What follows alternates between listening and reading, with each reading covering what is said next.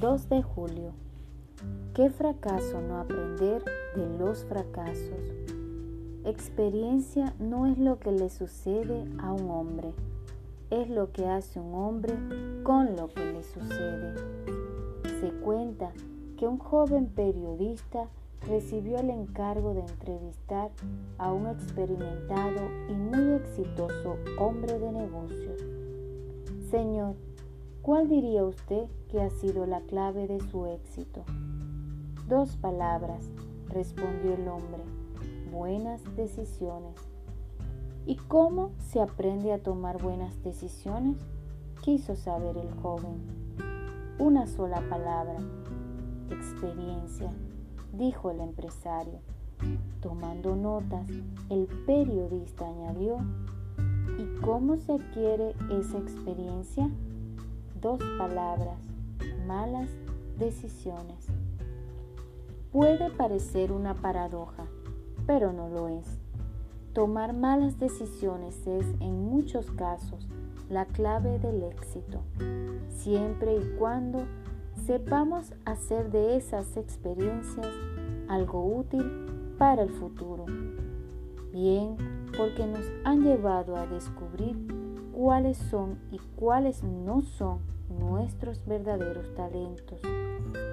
Bien, porque nos han enseñado que la próxima vez que pasemos por una situación similar, hemos de tomar decisiones diferentes. O bien, porque nos hemos dado cuenta de que debemos cambiar totalmente de rumbo.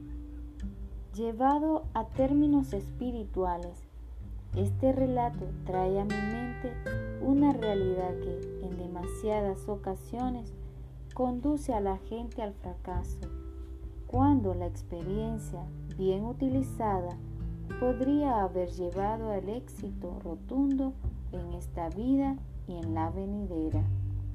Por ejemplo, hay gente que aún teniendo temor de Dios, habiendo nacido en un hogar cristiano o conociendo las verdades del Evangelio, toma malas decisiones en la vida.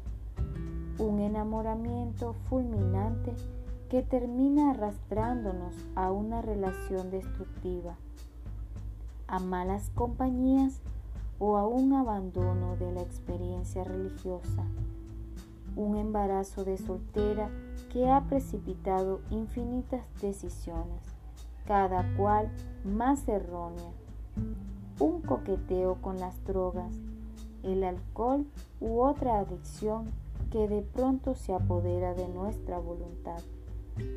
Todas cometemos errores y a todas nos cuesta admitirlos pero tras la experiencia vivida como consecuencia de la mala decisión, siempre tenemos dos opciones. Primero, permanecer estancadas en el error o indecisas por miedo al rechazo, al dolor o al sacrificio.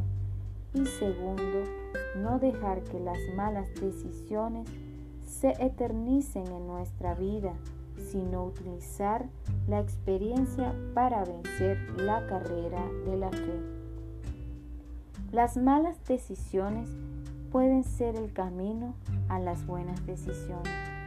Quizás si nunca tuviéramos ciertas experiencias de oscuridad, nunca llegaríamos a la luz de una fe sólida y madura.